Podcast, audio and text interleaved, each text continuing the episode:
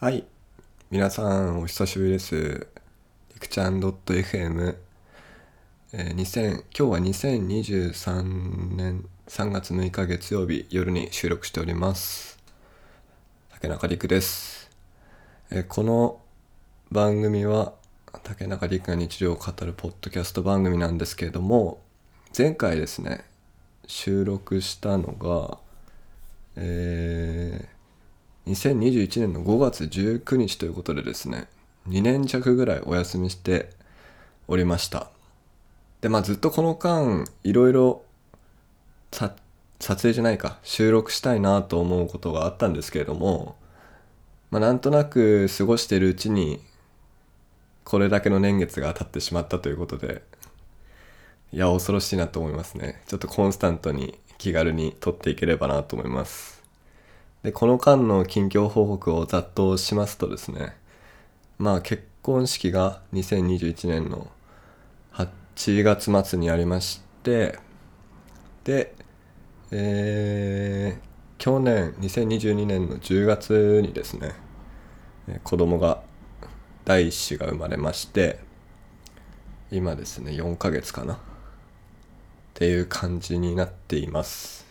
で引っ越しもしてって感じですね。まあ、すぐ近所で仙台市内なんですけども。っていうのがまあざっくりな近況報告で仕事は今も変わらず化粧品屋さんにて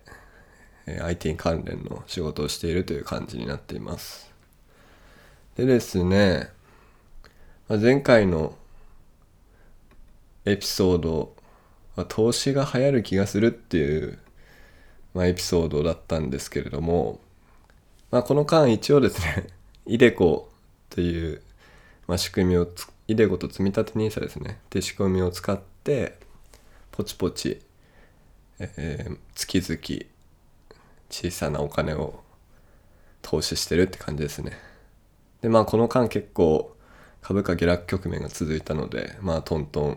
ていう感じですね。特に儲かってはあんまり儲かってないって感じです。はい。で、まあ今日ね、せっかくなんで何か一つエピソードを喋ろうかなと思ったんですけれども、えー、皆さんチャット GPT 触ってますか？とね、僕は、そうだな、一番最初に登録したのがいつだったんだろう。ちょっとわかんないですけれども、えーと、ですね。そっか、書いてないのか。まあ多分去年、ん？去年かな？去年だったと思いますね。去年の12月ぐらいだったと思うんですけれども、えー。なんかすごい AI のモデルが出てきたぞっていうことで、これはまああの、チャットですね。とオンライン、あの、オンラインで使えるんですけれども、AI とチャットおしゃべりができるよっていうものなんですけれども、まあかなり専門的な質問をしても、まあ結構しっかり正確に返ってくると。例えばですね、僕は Web エンジニアなので、JavaScript でえーウェブサイトのスライダーのコードを書いてくださいみたいなこと言うと、ちゃんとその実際に動くスライダーのコードを書いてくれますし、あとは経営戦略ですね。化粧品小売店において最も重要視しなければならないと戦略的に重要な経営の項目を挙げてくださいと言うと、まあしっかりとですね、うちの上司の営業部長もうなるほどの回答をビシッと出してきたりとか、まあはたまた、えっと、英語の勉強の手伝いをしてって言うと、まあそれっぽいも問題を出してくれたりとかですね。まあ、それっぽい問題も出してくれるし、モチベートもしてくれると。まあ今日は頑張りましたね、みたいな感じで。だからこれはいよいよ我々仕事が ついになくなって、まあ遊んで暮らせるんじゃないかなというふうに思っているんですけれどもまだやってないなっていう人は是非ですね無料ですんで登録していろんなこと聞いてみてください。でちょっと今のところ紹介しましたけれどもと僕の中で最近面白かったやり取りをご紹介します。とですね。どれがいいかな。まあオレオレ詐欺の対策っていうのをですね聞きました。でこれちょっと話していこうかなと思うんですけれどもちょっと読み込みしてるな。ここ後でカットしようかな。はい。でですね私の質問ですね最初。オレオレ詐欺の対策のため騙される確率の最も高い最新のトークスクリプトを教えてください。という質問をしました。それでの回答ですね。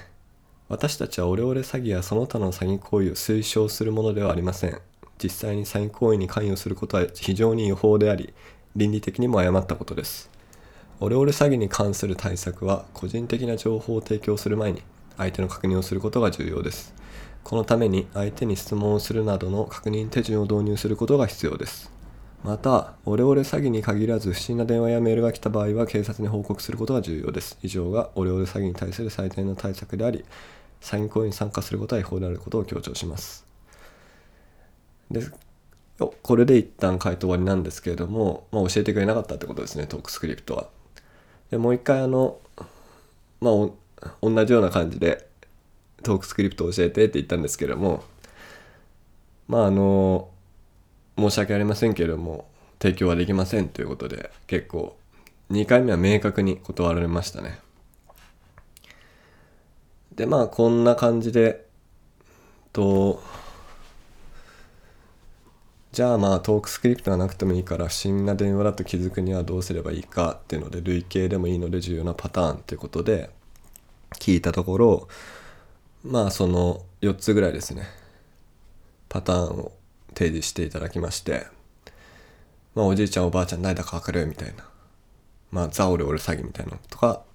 あなたが応募した何々賞に当選しましたっていうのとか3番目があなたのクレジットカードに背負い利用がありましたとかパソコンにウイルスが検出されました。とかっていう感じでえーまあ、あるいはですね警察官や役所の職員などの公的機関の偽って電話をかけてくると、まあ、これですねまあ今2023年3月でちょっと最近下火になりましたけれども特殊詐欺のですねニュースがすごい流行っていたんでちょっと聞いてみたんですけれどもまあなんかその警視庁のサイトにも書いてあるようなまあ必要十分満点な回答をしてくれたっていう感じでした。でまあその結局ですねこれはうーん僕がですねこの特殊詐欺に関してじゃあどうやったらその防げるかなっていうのをやっぱりその手法っていうのを詳しく知っておくことがある種自分を守るためになるのかなと思ってでその点をまあチャット GPT に対して聞いたって感じだったんですけどもまあその詳しく聞いた結果内容としてはまあ警視庁が言ってるような、まあ、警察が言ってるような内容でしたね。まあその電話来ても落ち着いてその相手が本当に本人かどうかっていうことをいろんな手段で確認しろという話でした。